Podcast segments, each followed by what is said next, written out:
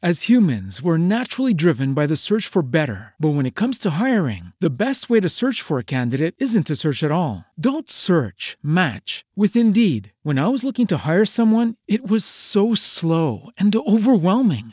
I wish I had used Indeed. If you need to hire, you need Indeed. Indeed is your matching and hiring platform with over 350 million global monthly visitors, according to Indeed data, and a matching engine that helps you find quality candidates fast. Ditch the busy work. Use Indeed for scheduling, screening, and messaging so you can connect with candidates faster. And Indeed doesn't just help you hire faster. 93% of employers agree Indeed delivers the highest quality matches compared to other job sites, according to a recent Indeed survey. And listeners of this show will get a $75 sponsored job credit to get your jobs more visibility at Indeed.com slash podcast. That's Indeed.com slash podcast. Terms and conditions apply. Y hoy espero que con, con, lo que estamos viviendo, muchos de estos, de estos empresarios entren en conciencia de que la tecnología los, los pudo haber salvado o los puede salvar, o si se hubieran preparado a tener mayor infraestructura tecnológica y de software, pudieran haber trabajado más ágil o reaccionar de manera más ágil para trabajar de manera remota y proteger a sus empleados, no tener que caer en medidas drásticas de, de, de quitarles el empleo a muchas personas, ¿no? Este, y que en el futuro inviertan en tecnología.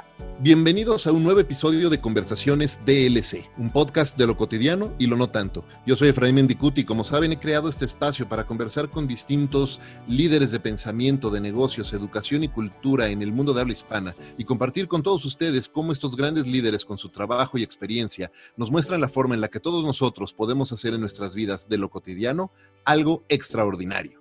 Comenzamos.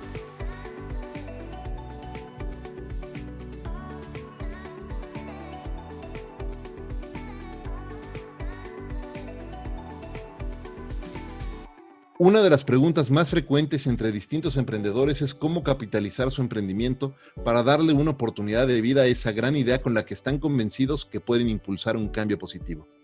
Durante los últimos años, mi invitado hoy ha dedicado todos sus esfuerzos a apoyar e impulsar distintos emprendedores en América Latina para darle vida a sus emprendimientos desde contar con un espacio de coworking donde incubar su negocio, hasta acceder a una serie de coinversores que pudieran ayudar a darle un lugar en el mundo a su negocio.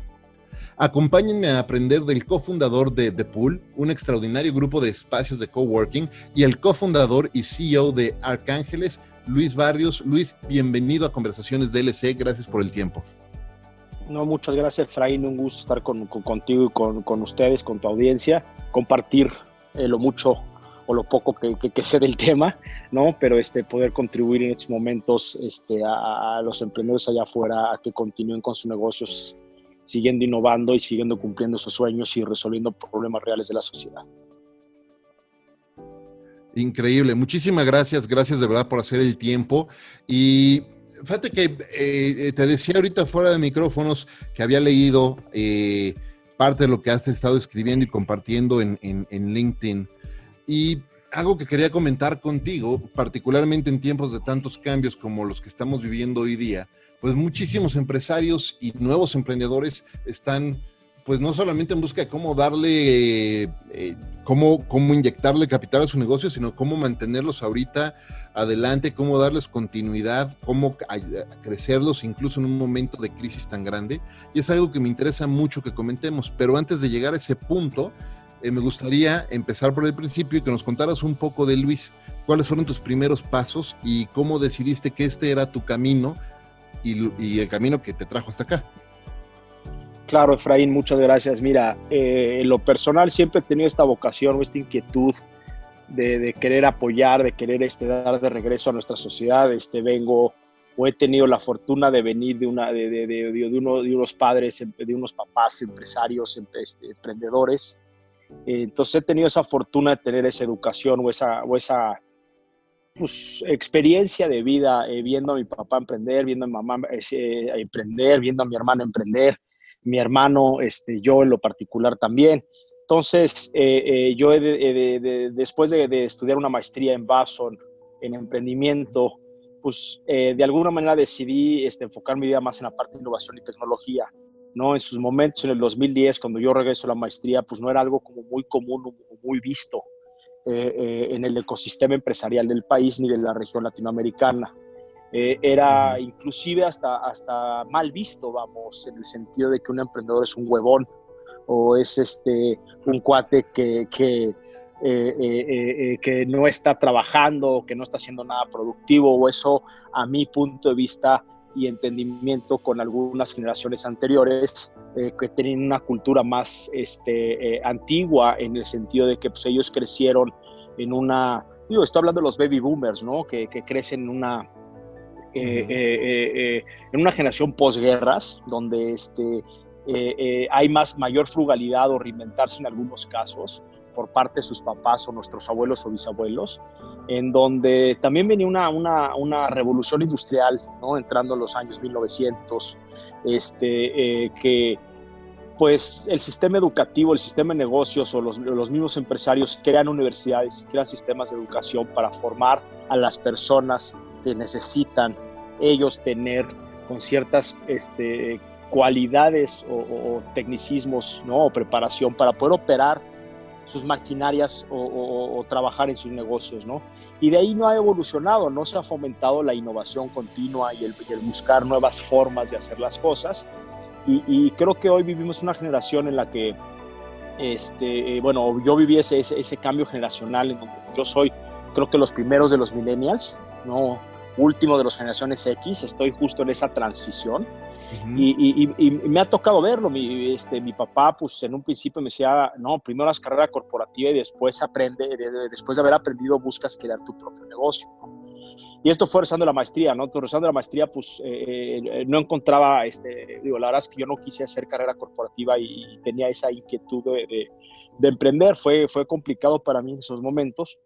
Y, y, por otro lado tenía como también una cierta creatividad, una virtud creativa este, y de ayuda eh, al prójimo, ¿no? Y entonces mi papá me decía, bueno, si tú sigues ayudando sin cobrar o sin, sin, monetizar tu, tu, tu, tiempo, tu talento, pues tampoco es muy productivo, vamos, ¿no? Entonces eso también me hizo reflexionar en su momento, por ahí de 2012, 2013, que empiezan a haber ciertos indicios de, de, de, una cultura más emprendedora del país, hablando principalmente en México, este, eh, eh, encuentro una forma de, de, de, de venir de, crear una consultora de innovación con otras personas a buscar un lugar donde fuera propicio para otros eh, poder este, emprender o encontrar facilidades para emprender. Y es como, así es como nace Napul, con ese espíritu de crear un club de emprendedores donde eh, eh, con nuestros contactos y, recursos pudiéramos enchufarlos de alguna manera en el sistema empresarial y poder tener esas guías o esos mentores que, que pudieran acelerar esa curva de aprendizaje o reducir esa curva de fracaso, ¿no? Y así es como nace Apul. El día de hoy son cuatro centros. Claramente hubo una evolución y tuvimos que hacer un pivot, como le llaman allá afuera, y un pivot es un cambio de estrategia más no de visión. La visión la seguimos este, manteniendo, seguimos buscando estos espacios que, que promueven la innovación, eh, que, que, está, eh, que retan al status quo y, que estás teniendo de una manera también una facilidad de, oficina flexible a personas que necesitan un espacio de trabajo en el cual no se quieren comprometer o no, no pueden hasta cierto modo comprometerse a un sistema tradicional, arcaico, de rentas este, de, de, oficina, vamos, o de locales en ese sentido, ¿no? O sea, el día de hoy son esos cuatro y, y, bueno, la, la pool en, en, sus inicios me ayudó a poder este, apoyar a más de 100 empresas, eh, eh, conectarlos, mentorearlos, algunas de ellas levantar capital, otras que siguen en el, en el mercado allá afuera, generando impacto y una de ellas te puedo decir que se conduce, ¿no? Se conduce nace de, de, de, por ahí de 2013, 2014, cuando llevamos apenas ocho meses abiertos eh, este, en Polanco, el primer DAPUL que abrimos y al día de hoy pues es, creo que es un sistema de movilidad urbana que, muchos citadinos eh, en la Ciudad de México utilizan para evadir el tráfico, divorciarse de su coche y también genera un impacto medioambiental, ¿no? Claro. Eh, Oye, en fin. Para, para, para quienes no viven aquí en la Ciudad de México y no están familiarizados eh, con, este, con este emprendimiento, ¿puedes platicar un poquito más qué es lo que hace? Pues eh, como decía, tenía un enfoque y un rol muy, muy, muy pro emprendedores. Sigue siendo, pero ya no, ya no enfocamos muchos este, los servicios de mentoría y de, y de, y de apoyo emprendedor como lo teníamos antes.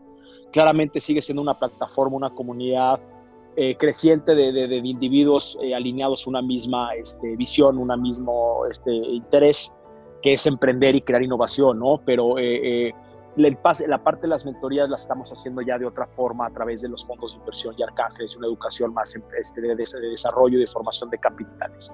Eh, y formación de capital, no se confunda, no necesariamente eh, todo el mundo cree que la formación de un capital es siempre el capital financiero, pero claramente en una organización hay otro tipo de capitales como es el capital operativo, el capital de propiedad intelectual, el capital de procesos, capital cultural, capital humano, ¿no? Este, además del financiero. Y si, si, no cuentas con todos esos componentes en tu negocio y fortalecer y proveer eh, eh, dichos capitales en tu negocio, pues seguramente no vas a llegar muy lejos, ¿no?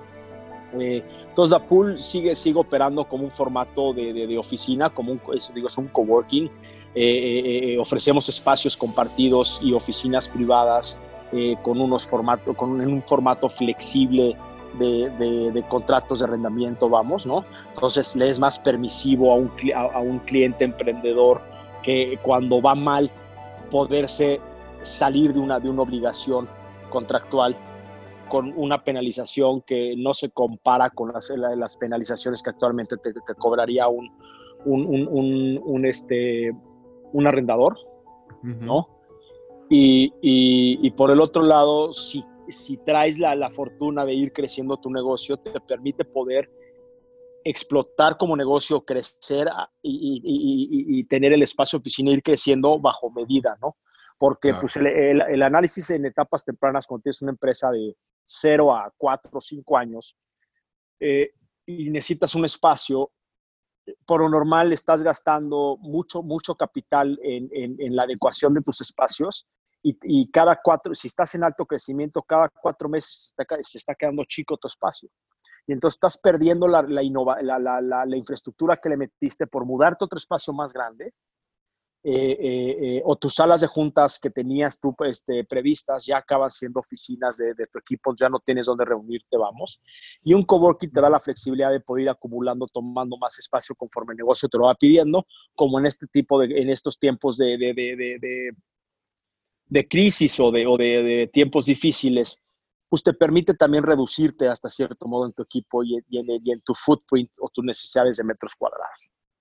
Oye, justo te iba a preguntar, eh, en estos momentos de, crisis, ¿qué va a pasar con este, o cuál es tu estimación con, con los espacios de coworking? ¿Van a haber una aceleración o una desaceleración? ¿O ¿Cómo, lo están percibiendo en este momento? Mira, yo creo que eh, como todo, como en todo eh, eh, cierto espacio físico de servicios, como la industria de entretenimiento, restaurantera, este, hotelera, pues en este tipo de rentas de oficinas flexibles, también tienes este cierto impacto en que pues, puedes bajar significativamente, vamos a decir, en este efecto de, de V, ¿no? De B chica, donde pues de, de venir arriba vas a bajar significativamente a tocar prácticamente piso y cuando esto se normalice, si aguantas todavía cierto flujo de caja y, aguantas esta emergencia y esta crisis, pues ese chicotazo o ese latillo de regreso, eh, yo creo que inversamente proporcional va a volver a rebotar hacia arriba, ¿no? ¿Por qué? Pues porque las necesidades, de, las necesidades de viajar como un hotel o las necesidades de una oficina eh, no, no, no, permean ahí. Aquí lamentablemente digo, en realidad uno, un coworking resiste a crisis económicas, pero no resiste a un eh, eh, encerramiento social, vamos, ¿no? Que no te permitan hacer uso y goce del espacio.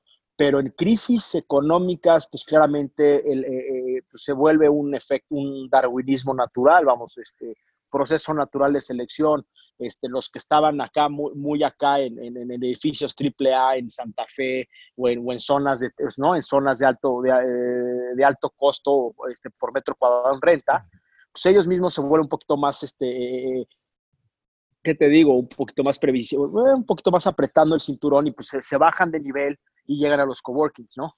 Y los que estabas en tu coworking, pues optan por irse a sus casas, muchos de ellos, ¿no? Y regresar a lo que normalmente venían acostumbrados.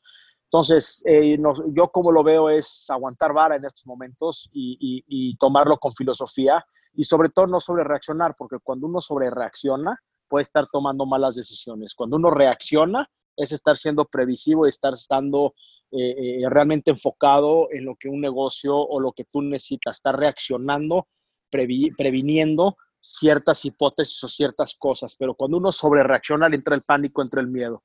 Y ahí es donde puedes, este, sobre todo, más allá de, tomar malas decisiones, puedes estar eh, eh, eh, nublando tu visibilidad de, de, encontrar y de detectar esas oportunidades, porque cuando hay crisis siempre hay oportunidad.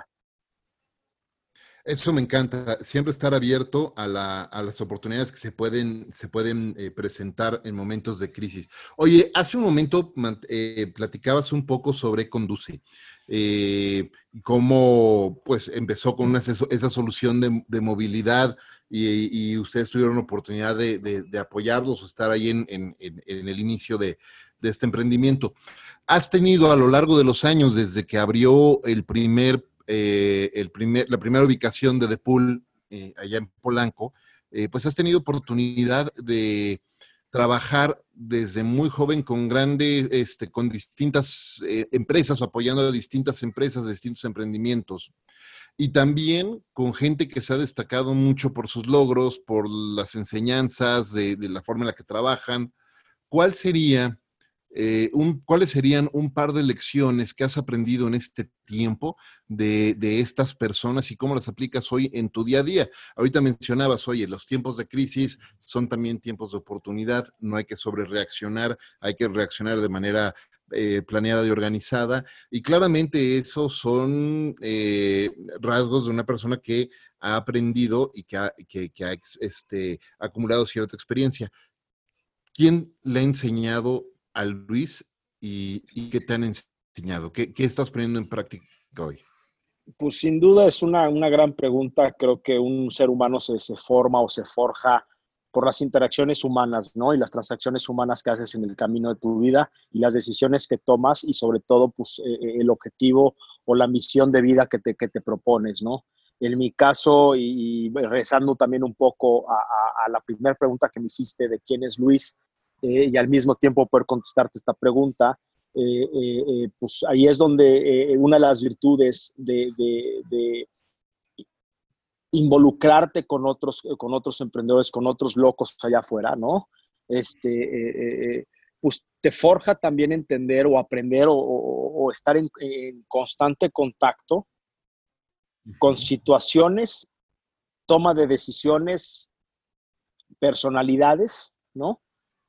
Que, que, que, que, a diferentes circunstancias toman, toman diferentes formas, no sé, toman diferentes decisiones, diferentes criterios, eh, están queriendo resolver diferentes, diferentes problemas del mercado, diferentes problemas de la sociedad. Entonces eso claramente te nutre y me nutre constantemente a poder yo ahora este, claramente aplicarlo a mis negocios. Pues tengo un acervo de contenido, un acervo de, de inteligencia, muy interesante porque tanto, tan, tan, es así, me entero de lo que sucede, las, eh, de las cosas que van a venir en México, me, me, obliga a entender las nuevas leyes que salgan. Digo, no sé, te pregunto a ti para comprobar mi, mi, mi punto. Eh, ¿Qué sabes tú de la ley del empleado doméstico, no? Que tome efecto en 2021. Claro, y qué importante empezar a entender todos esos cambios, porque van a impactarnos directo a la, eh, a la economía de todas las personas. ¿No? Entonces, digo, diciéndote de, la ley del, empleado, del, empleado doméstico, es que ya esto ya tomó efecto en diferentes partes de Latinoamérica donde la cultura de tener un empleado doméstico en casa, pues solo existe en nuestros países y en algunos países de, Europa del Este, ¿no? Eh, claramente cuando hay una, una dispersión de, riqueza importante en la sociedad, te permite poder tener este tipo de apoyo de ayuda en, casa, ¿no? Y cuando sus derechos no están protegidos o no están establecidos en ley de manera formal, pues claramente crea una economía formal. Y digo informal, perdón. Entonces, esta nueva ley provoca, este, eh, que viene en 2021, es que como, como, como papá o, dueño de una, de, una propiedad o una casa, yo no te sé el dueño de la casa, pues está rentando, pero si tú tienes empleados domésticos, te conviertes en el empleador y tienes que ingresarlos al IMSS y darlos de alta al IMSS y, ejercerle todos los derechos de la ley del trabajo. Entonces, eso claramente eh, para, un, para un lado de la población claramente le benefician que lo estás este, transparentando y le estás dando los derechos que le corresponden, ¿no? Pero, y por el otro lado, tú pues tienes que volverte como empleador, tienes que ser mucho más, este, eh, eh, ¿qué te digo?, responsable en esta situación, ¿no? Entonces, hay emprendedores de Colombia que están llegando a México sabiendo esta situación. No conozco a ninguna otra empresa fuera de los outsourceros este, de nómina, ¿no? Este, que, pues ahí están en, en el lado gris de, de, de la ley, este, que tenga una solución completamente digitalizada para ayudar al empleador a poder cumplir con sus obligaciones como empleador a su nuevo empleado doméstico con full rights. Entonces, como ejemplo que pongo ahí, como digo, eh, hay N el sistema de movilidad urbana con el conduce, pues entender cómo son en las ciudades, saber que hay apetito por la gente, yo optar y gracias a estas soluciones, literalmente me divorcié de mi coche, me divorcié de los ballet parkings, me divorcié del tráfico, me divorcié de estaciones públicos, de buscar lugar en la calle, porque me muevo con puro transporte moderno. El único que no usé fue los scooters, porque lamentablemente la Ciudad de México eh, no es plano en, todo, en, toda su, en toda su extensión. Y, a qué me refiero con plano en toda su extensión, no nada más por subidas y bajadas, sino por los baches y las, y las banquetas. Totalmente, sí, totalmente. Hace, como paréntesis, hace unos meses justo me tocó presenciar un accidente de, una persona en un scooter atorándose ahí en Polanco y sí, la verdad es que no, no, no es la mejor, eh, no es la mejor ciudad para utilizar esa, ese medio. Bueno, y, y eso lo hemos visto, ¿no? Y yo me entero, por ejemplo, hablando de este tema, pues yo me entero antes que nadie de la decadencia, de la decadencia de, de, esta industria, de que, de que realmente es una, como espíritu de negocio, claramente, claramente es una gran idea el ver cómo mover personas en la última milla, como le llaman, pero no necesariamente el vehículo adecuado o el time to market con ese vehículo al día de hoy que pues al final ese scooter de ser algo recreacional para un niño, no tanto un adulto, lo crean muy rápidamente como para un adulto, ¿no? Pero el ciclo de vida de dicho producto duraba menos de lo necesario para poder recuperar su inversión, su costo de compra, vamos, su costo de instalación y mantenimiento. Entonces, eh, eh, eh, y el estar metido como inversionista, el estar metido en estos ecosistemas, no nada más en México, sino en Latinoamérica, Estados Unidos y Europa, formar parte del Kaufman Fellows Program, que eso pues también me abrió un mundo muy fuerte de experiencias y exposure, pues me pone en un punto de inflexión en mi vida en el que empiezo a entender la forma en cómo se invierte, este, con los mejores principios, no las mejores prácticas, este, que me ayuda a tomar mejores decisiones, a generar una mejor, este, un mejor personal branding, una marca personal en el ecosistema, eh, mucho más honesta que, que, que, muchos otros inversionistas que, lo hacen más por el dinero que por la causa eh, y por mantener un sueldo en management fees. Y, el Kaufman, pues claramente, eh, y, estar en la red de Tim Draper en, Silicon Valley. Tim Draper es de los, de los pioneros en Venture Capital en Silicon Valley, invirtiendo en Teslas, en Hotmails, en Skypes y en muchas otras empresas este, arriba de un billón de dólares o unicornios, como le llaman ahora. Pero eso, eso este, me permite entender, decir, ¿sabes qué, Luis? No te, no, no te enganches con el, con el hype, no te enganches con, con, la, con, con el buzzword o con, o con la moda del scooter ¿no? Este, eh, eh, y aquí está el resultado, ¿no? Oye, de no haber tomado decisión de invertir ahí. Claro, oye, me, me, encanta, ya estás que estás entrando en materia, justo queríamos platicar mucho sobre, sobre este trabajo de, de como inversionista. Y antes, para irle dando forma a la, a la, a la plática, eh, para algunas de las personas que nos están escuchando, ¿Cuál es el rol? Ahorita mencionabas, ¿no? La, autenticidad de como, como, como inversionista, como inversor, de perseguir un propósito y no nada más la cartera por, por tener la cartera y generar el management fee.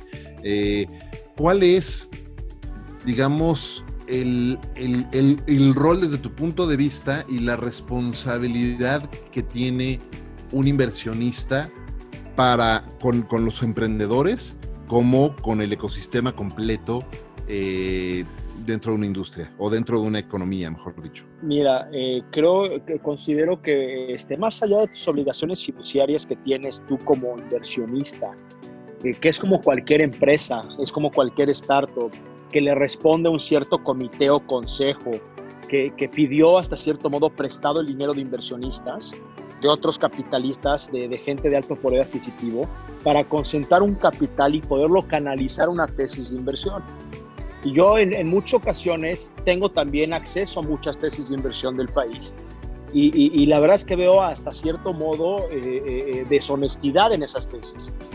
Venden muy bien en papel, pero a la hora de ejecutar y de firmar cheques, hay mayor, hay, hay cierto, creo que yo, este, en mi punto de vista, un cierto conflicto de interés y, no, por, no, digo, por no decir un, un, un, hombre que pues, pueda tomarse a mal como puede ser corrupción o algo, pero sí a veces está corrompida esa tesis porque acaban invirtiendo los cheques de una manera más segura o de una manera este, más este, ventajosa o, o, de una manera este, que les beneficia más. Entiendo que hay que retornar capital.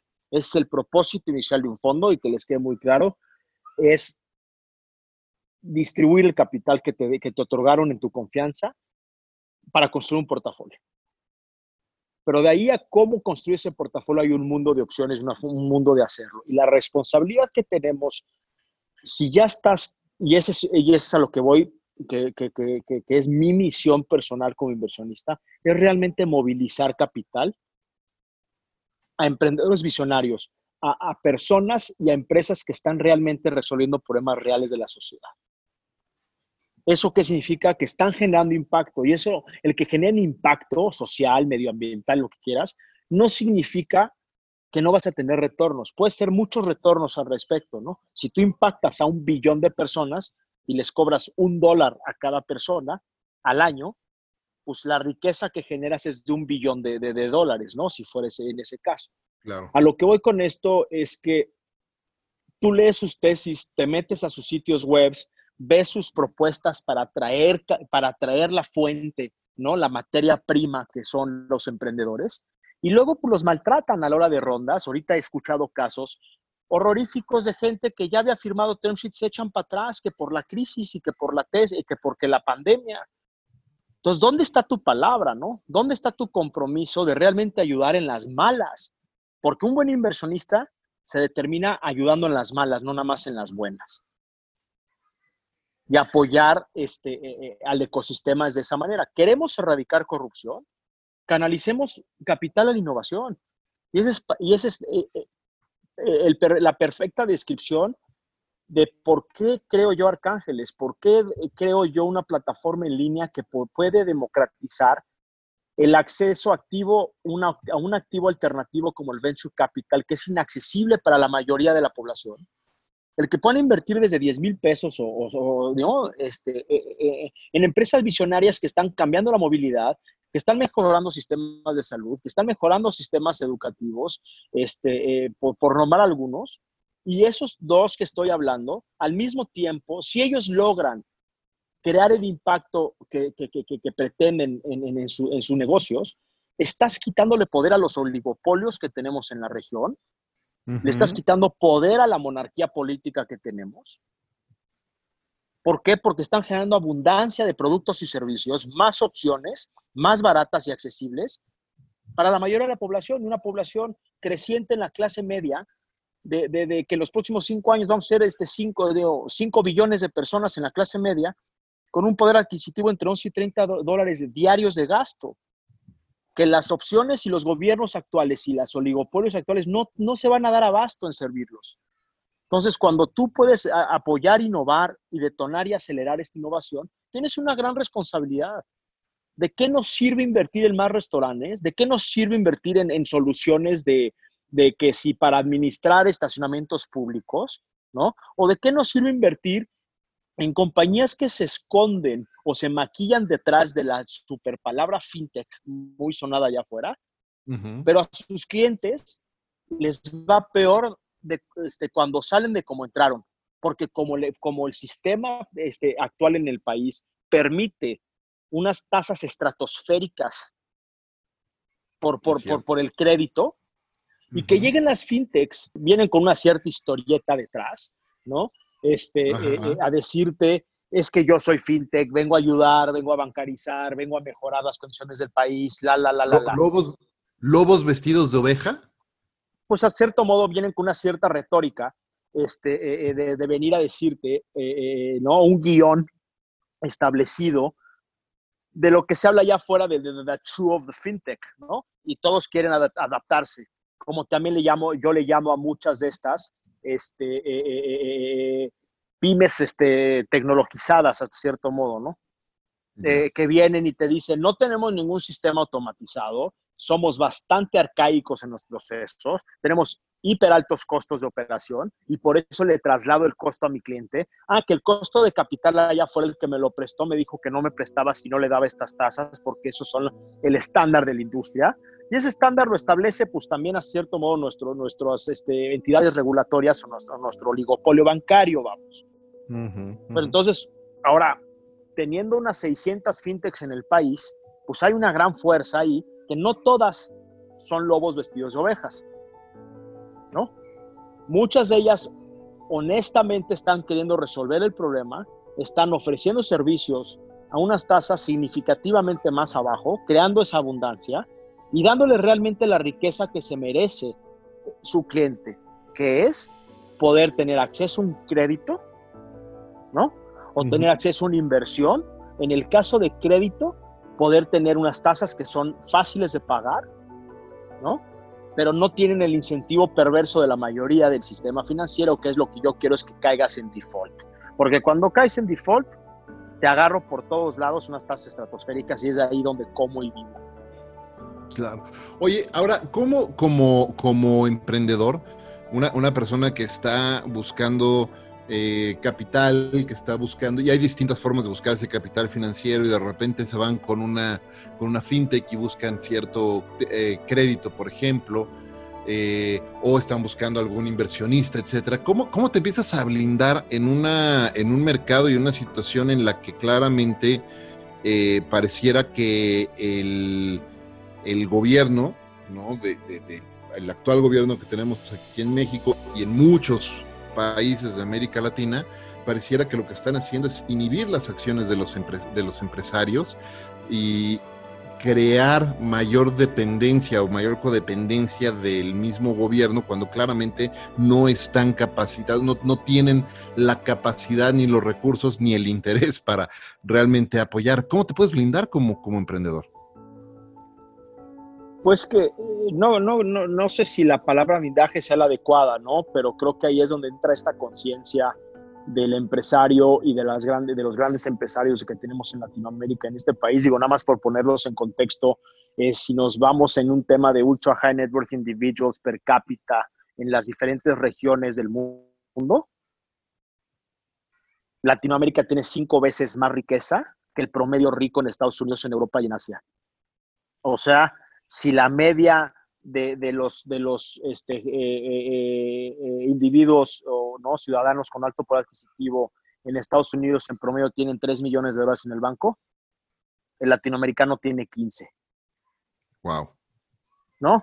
Y eso es Wealth Reports, Capgemini, Credit Suisse, o sea, no, no, no me lo saco de la manga, vamos.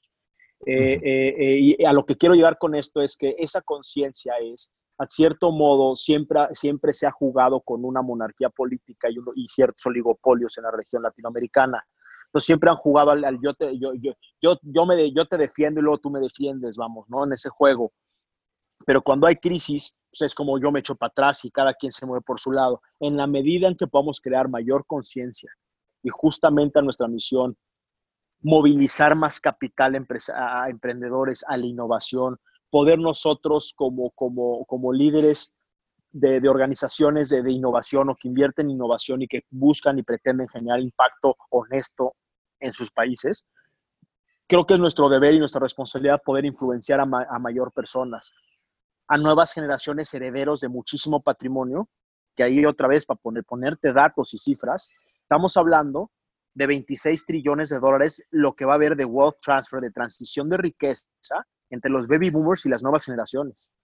Entonces, yo todos los fondos de inversión que tengo y los socios que estoy invitando a los negocios que yo creo, o sea, que yo estoy este, liderando, más los negocios que estoy promoviendo como inversionista, estoy prácticamente, mi, mi, mi edad viene de 45 para abajo. Estoy queriendo educar, estoy queriendo atraer a las nuevas generaciones que ya están capitalizadas, que ya tienen una cierta solvencia económica disponible para poder invertir en estos activos alternativos, no saben cómo, y es fundamental crearles esa cultura, esa conciencia de que hay valor y talento en, México, que no tienen que seguir exportando capitales y seguir siendo los conquistados desde, desde hace 700 años con, con la conquista española, vamos. Y ahora demostrarles que podemos ser conquistadores del mundo. Pocas empresas mexicanas lo han logrado y lo han demostrado, como puede ser el caso de Bimbo, ¿no? Como puede ser el caso de Telcel y algunas otras, ¿no? Este, pero este, eh, a lo que voy es el espíritu de poder movilizar capital, influenciando o manipulando de manera positiva, que en inglés se llama nudging, es darte un empujoncito, eh, eh, es eso, ¿no? Es decir, estos grandes empresarios este, o, ciertos ejecutivos dentro de una organización que tienen una cierta solvencia, pues a través del crowdfunding lo estás pudiendo hacer y no te estoy limitando a tu cheque a decir es que si no me vientas un cheque de 150 mil dólares, no te lo acepto. Si yo te digo, yo te acepto cheques de 10 mil, pero le estoy llegando a un millón de personas, pues este, tengo mayor reach y te vuelves mucho más poderoso en la formación de capital y lo empaquetas en un fideicomiso y canalizas el dinero a organizaciones y a soluciones que realmente resuelven problemas, ¿no? Y hay mucho allá afuera, pero luego a lo que, a lo que te digo de, de lo que estábamos hablando es, muchos inversionistas allá afuera lo hacen más por su propio santo, siguen en el tema de decir todo para, para Miguel y quiero todo para Miguel ¿no? Eh, eh, eh, en vez de realmente pensar en conciencia. Y a mí, mi fórmula de pensar primero para el prójimo, después para Miguel, me ha funcionado. Te puedo decir que tengo un performance de portafolio mucho mejor que la mayoría de, de, la industria de fondos de inversión allá afuera. ¿Por qué? Porque tengo, porque no me cierro a una cierta tesis bastante cuadrada. El problema de muchos de los fondos actuales es que tienen comités de inversión bastante grandes o con gente de la vieja escuela. Entonces son más miedosos, no entienden de tecnología. Entonces acaban optando por rechazar muchas oportunidades que suenan absurdas para ellos, pero que van a ser obvios, obvias mañana, ¿no? Y a nosotros nos encanta invertir en lo absurdo. Como un emprendedor o una, una, persona que trae una nueva idea que sin duda merece estar eh, allá afuera cambiando al mundo, y hablábamos ahorita, ponías ejemplos de cambiar la movilidad en las ciudades y por ahí hay, otras ideas de cómo ayudar en temas de, no sé, de reciclaje, cómo hay temas en, ayudar para reducir los índices de contaminación, para mejorar la comunicación. En fin, hay tantas y tantas iniciativas allá afuera. ¿Cómo un emprendedor se puede acercar con una plataforma como Arcángeles y, cómo se necesitan preparar, qué es lo que tienen que llevar para decir, oye, eh, Luis, mira, tengo, tengo este proyecto y, estoy buscando apoyo. Pues eh, es muy sencillo, o sea, al final pues, es tener la, la, vocación, vamos, las ganas. Y, aquí como moraleja, como, como consejo que les digo a todos los emprendedores allá afuera es, ustedes no están tratando de levantar capital, están en una misión de que lo van a lograr, van a levantar capital porque ya de entrada el decir estoy tratando quiere decir que ya estás hasta cierto modo aceptando el que si no lo logras no importa. No si me explico, vamos, ¿no? Entonces, en ese sentido, es acercarse, vender su idea, registrarse en la página, nosotros la revisamos, claramente nos llegan muchas fuentes este, personales de los discos, nosotros también buscamos garantizar dicha, dichas oportunidades. No pretendemos, como otros allá afuera, el publicar cualquier cosa que se mueva allá afuera, de con tal de ver si chicle pega y cobrar una comisión de por medio a los inversionistas que no tienen mucha sofisticación o una cierta ignorancia en la materia y hay cierta este, información engañosa que les comparten con tal de captar su dinero, este, y luego pues, las compañías quiebran, ¿no? O son empresas que no están bien constituidas. O, entonces, no es que existe ese fraude, vamos, pero si nosotros éticamente es a lo que voy, la responsabilidad del inversionista en hacer las cosas bien. Y lo que buscamos es siempre demostrar que en México sí se pueden hacer cosas fregonas. Y bien, ¿con qué? Con cierta madurez y con, cierto, con ciertos parámetros este, morales y éticos y de disciplina, ¿no? ¿Cómo se acercan de esa manera? En que sean honestos con la, con, con la, la propuesta que están resolviendo, que no estén de oportunistas, diciendo quiero hacer este negocio porque me dijeron que hay mucho billete, porque la industria es billonaria y hay una carencia en el país muy fuerte. Sí, pero si tu corazón no te lo está este, realmente llamando, lo está haciendo más por el dinero que por la causa. Y allí tiene que haber un gran balance. Recuerden que si logran impactar una gran causa, no tiene que ser una fundación, lo pueden hacer for profit. El dinero lo acompaña, una gran idea con un buen equipo y un corazón y una buena, o sea, una buena visión y, y, compromiso a la, a, a la solución o a la causa el dinero viene por medio. Entonces no piensen en dinero, piensen más bien en cómo van a impactar y cómo van a llegar a ser un negocio rentable en el camino. Da igual el capital en este momento. Quiero hacer un doble clic con lo que acabas de decir porque me parece que es importantísimo y de repente a muchas personas eh, se les va o pierden de vista esto y es que piensan que si solamente las ONGs o las empresas que no van a generar utilidades son eh, las organizaciones que pueden tener un impacto social y no es cierto. Uno puede buscar tener utilidades, tener buenos ingresos y solucionar a la vez grandes problemas o grandes retos que tiene la sociedad. Y por ahí decías hace rato, ¿no? Si tú estás eh, solucionando un negocio, dándole una solución a un billón de personas y ese billón de personas necesita por, para esta solución un dólar, estás generando un billón de dólares y las grandes, las grandes soluciones son las que grandes recompensas pueden traer, definitivamente. Pues digo, digo por poner un ejemplo y, complementar a lo que dices, Efraín, pues revisen el caso de Empesa, ¿no? ¿Qué logró en África? En el sentido de comunicación en la forma de, crear un sistema de, telefonía celular y montarle encima un sistema de pagos, porque no hay bancos allá, no hay sucursales bancarias, no hay, no hay moneda física. Entonces, África es de los países que menor cash mueve, aunque, aunque usted no lo crea, en ese sentido. Pero, ¿por qué? Por, por, por, no, por buscar soluciones, ¿no? Dime. Claro, claro, y, eso es lo interesante, buscar soluciones, resolver eh, ciertas necesidades importantes que pueden tener distintos mercados. ¿Cuál ha sido dentro de ese tipo de, ese tipo de proyectos eh, aquí en México o en América Latina, uno que, que, que te voló la cabeza y que dices, esto es un, que puede ser dentro de tu portafolio o fuera, ¿no? Y simplemente dice, esta es una gran idea que está solucionando realmente una necesidad allá afuera.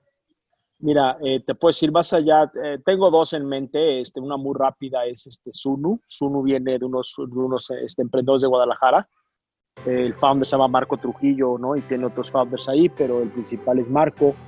Marco, pues, este, creó un sonar en un, en un smart band, o sea, realmente es una pulsera inteligente que, que, funge como un murciélago, es un sonar básicamente, y está enfocado a poder atender a los que tienen este, este, eh, eh, problemas de, de, visibilidad y a ciegos.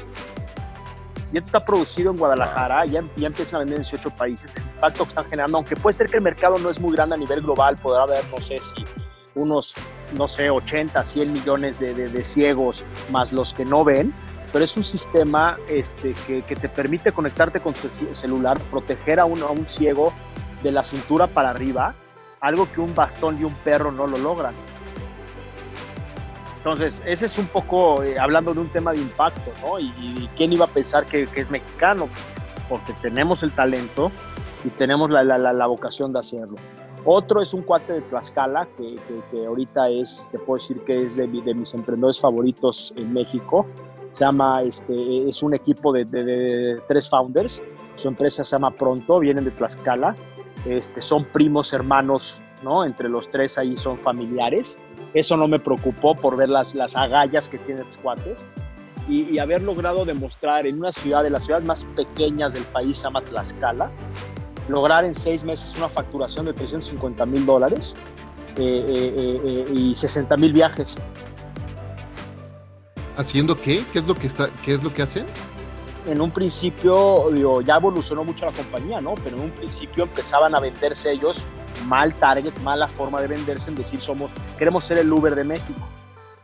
Pues claramente inversionistas lo decían, pero pues es que Uber ya es México, Cabify, Didi, con tres no vas a poder. Y algo que me gustó mucho su modelo y es mucho también de nuestra tesis de descentralizar al país y descentralizar este, eh, los, los, los, mismos gobiernos y lo que digo, los oligopolios, son ciudades ignoradas. Entonces, realmente la misión que tiene Miguel, Mike se llama ahorita el founder, no el CEO, Mike, este, la visión que tiene la compañía es llevar tecnología a las ciudades ignoradas, son technically elected cities, eh, eh, en donde ya existen los celulares, ya existe el internet, ya existe el móvil, smartphones, poblaciones pidiendo a gritos mejores soluciones de transporte, de movilidad, de servicio, de todo. ¿Y él qué está haciendo ahorita? Él en un año, en 2019 cerró con 25 ciudades menores a 300 mil habitantes, dándoles un servicio similar a Uber, en un formato más seguro, traqueable, ¿no? Rastreable, este, eh, empezando a dar una tarjeta al driver para poderle pagar su comida, que sea más eficiente, un, trabajo más digno. No les cobra por viaje, les cobra una membresía mensual por el uso de su, plataforma. Ya acaban de lanzar logística, entonces ya es, una, ya es un, híbrido también en, entre un Rappi y un Uber, vamos a llamarlo así, y se llama Pronto. Este, eh, eh, eh, este año deberán estar cerrando y llegando como unas 60 ciudades en el país. Ya tienen más de 2 millones, este, de, tienen más de 200 mil clientes y han creado más de 2 millones de viajes. En ciudades que ninguno de estos grandes está, está, están dispuestos a ir a planar la terracería, por, por ponerle un contexto. Y este cuatro está demostrando. Los aceptaron en Y Combinero el año pasado, este, eh, hay más de 15 mil ciudades así en Latinoamérica y son los pioneros en que están rifando a poderlo hacer, pero el pro, y ahí es otro tema que, creo que es un, ya lo que voy con esta, con esta explicación y, concluir a este tema es que uno siempre quiere llegar a, ser famoso en la Ciudad de México, Monterrey Guadalajara. Se quiere a parar el cuello ahí, donde el costo de adquisición de clientes es altísimo, donde la competencia es altísima, el ruido es enorme. ¿no? Y en la medida en la que te descentralizas, todos te hacen caso y nadie te compite. Y lo más curioso es que los empresarios de la Ciudad de México, Monterrey, Guadalajara, te tiran bruto. No, hombre, ahí no hay ni negocio. Por la mismo status quo y por la misma eh, eh, eh, herencia generacional de que los negocios se hacen en tres ciudades, el país centralizado, la Secretaría de Marina la tenemos en la Ciudad de México, algo ilógico, o sea, por decir algo. Este, en fin, entonces un país centralizado y, una, y, empresarios centralizados y, empresarios este, con negocios familiares muy importantes, creando una, un, un, cambio generacional en, mijito, quédate con este negocio, pero no hay mucha innovación no hagas esto porque eso no es posible. Muchos, y hoy espero que con, con lo que estamos viviendo, muchos de estos, de estos empresarios sienten en conciencia de que la tecnología los, los pudo haber salvado o los puede salvar, o si se hubieran preparado a tener mayor infraestructura tecnológica y de software, pudieran haber trabajado más ágil o reaccionar de manera más ágil para trabajar de manera remota y proteger a sus empleados, no tener que caer en medidas drásticas de, de, de, de quitarles el empleo a muchas personas, ¿no? Este, y que en el futuro inviertan en tecnología. Hoy, ¿cuántos empresarios o, industrias se están quejando de que, de que no pueden avanzar con los negocios porque la firma electrónica? La firma electrónica es válida desde hace 7, 8 años por el diario oficial de la federación para ser aceptada en tribunales, pero los mismos notarios y los mismos abogados la tienen abajo el radar y, y, aconsejan a sus propios clientes a decir que eso no es tan válido, que ellos no recomendarían que firmaras en línea. Entonces crean esa desconfianza a una industria que a ellos los amenaza en muchos de sus ingresos y horas facturables. Pero hoy ni esas horas facturables pueden tener porque no pueden este, este, traer clientes a firma y cobrarles por la firma del sello notarial. Está parado. Pero si tuvieran implementado sistemas de, de, de, firmas electrónicas, hoy muchos empresarios estarán pudiendo continuar con sus negocios porque son negocios digitales, son negocios remotos, pero necesitan una entidad jurídica avalada por un notario, vamos, una firma notarial que hoy no te firma. Ya me pasó y te lo digo hace cinco días, tuve que regresar a la Ciudad de México a firmar en la calle un documento notarial. Porque yo les decía, oye, no lo puedo firmar en, en una plataforma que cumple con la NOM 151. Me dijeron, no. Tenemos que validar que eres tú. Oye, si quieres también me hago un KYC, un Know Your Customer en línea y te mando desde mi plataforma que soy yo quien soy, te doy una prueba de vida con un video, como lo hago en mi plataforma para acreditar inversionistas, te mando mi IFE que te van a mandar un sistema con una palomita diciéndote, esta persona sí es, sí vive donde dice que es, su IFE sí está registrada correctamente ante el INE y su firma es la que dice ser con su RFC y no tiene adeudos y es, él. No, ven por favor. En fin, es un tema de reflexión. Vamos. Luis, te agradezco muchísimo el tiempo que has dedicado esta tarde a platicar conmigo. Hay un par de preguntas más que quiero, que quiero hacerte, pero antes de, pasar a esa parte final de, este episodio, donde las personas eh, que nos están escuchando pueden conectar contigo, seguirte, aprender un poco más del trabajo que estás haciendo eh, y de la forma de pensar que nos acabas de compartir. ¿Cómo conectar contigo? Eh, mi Twitter es LXBP de Luis Javier Barrios Parlange. Buscarme, buscarme en LinkedIn, mi correo es luis.arcángeles.com arkangls.com. Eh, somos de la, de, la, de la, filosofía de contestar cualquier correo, ¿no? Todo el mundo se merece, si tuvieron la decencia de escribirnos, también nosotros la decencia de contestar. Eh, este, y en la página de, de, internet donde tenemos muchísimo contenido, este, y en Facebook también, en nuestros fanpages de Arcángeles, este, y arcángeles.com, donde pueden aprender descargables en un tema de, de, inversión, manuales de inversionista, ¿no? Entonces, este, por ahí. Perfecto. Eh, Luis, eh, rapidísimo, quisiera hacerte la, la, pregunta principal de este programa. La pregunta principal de este programa es, o la razón por la cual creamos este programa es para poder compartir con la gente que nos escucha cómo líderes como tú hacen de lo cotidiano algo extraordinario. ¿Qué es para ti y cómo haces de lo cotidiano algo extraordinario? Gracias, Efraín. Pues de entrada te puedo decir que este, para hacerlo extraordinario es una vocación personal y es estar enamorado con lo que hacemos. Y para, para poder estar enamorado de lo que haces, tienes que estar realmente casado con una, con una misión de, de, largo plazo, ¿no? con, un, con, con, con un objetivo eh, a muy largo plazo que define lo que quieres lograr en tu vida, principalmente, que te dé esa satisfacción o gratificación personal para después aterrizarla a una solución de negocio y así poderlo bajar hasta el día al día, decir todo lo que hago todos los días es para poder lograr este, este movimiento, ¿no? este ARC movement de, de, de, crear arcas y movilizar capital, de apoyar emprendedores, de, de crecer eh, eh, eh, el ecosistema emprendedor del país a través de DAPUL, a través de Arcángeles, a través de ARCFON. Entonces realmente todo lo que yo hago, todo lo que decido construir en las organizaciones que me decido comprometer a apoyar o a, formar parte de, tienen que llevarme y acercarme a mi objetivo de vida. Y mi objetivo de vida es esa, es ver cómo podemos eh, sacar adelante este país, o sea, que cómo crear progreso en, en, el país y en la región a través de la innovación y el emprendimiento. Muy bien, te agradezco mucho eso, me encanta cómo lo defines. Gracias, gracias de nuevo por acompañarme en este episodio de Conversaciones DLC. Antes de despedirnos, quiero hacerte un breve pero importante reconocimiento por ese trabajo tan importante que estás haciendo de crear oportunidades para aquellos empresarios, emprendedores que con, a través de la innovación y de la ingenuidad están trayendo nuevas soluciones a grandes problemas.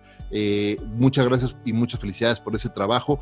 No, hombre, gracias a ti, Efraín, pues encantado de, este, de, participar. Gracias por acompañarme en Conversaciones DLC y gracias a todos los que nos están escuchando en este episodio de Conversaciones DLC. Recuerden, este es un episodio, este es un programa semanal, así es que si no lo han hecho ya, suscríbanse al mismo y compartan este y todos los episodios de Conversaciones DLC, porque estoy seguro que entre sus amigos y familiares y colegas hay quienes se pueden beneficiar muchísimo de las lecciones que grandes líderes como Luis hoy nos están compartiendo. Gracias a, Ricolto Café, el mejor café de México, por acompañarme en esta aventura de vida todos los días. Y gracias de nuevo por escucharnos. Yo soy Efraín Mendicuti y los espero en el siguiente episodio. Hasta la próxima.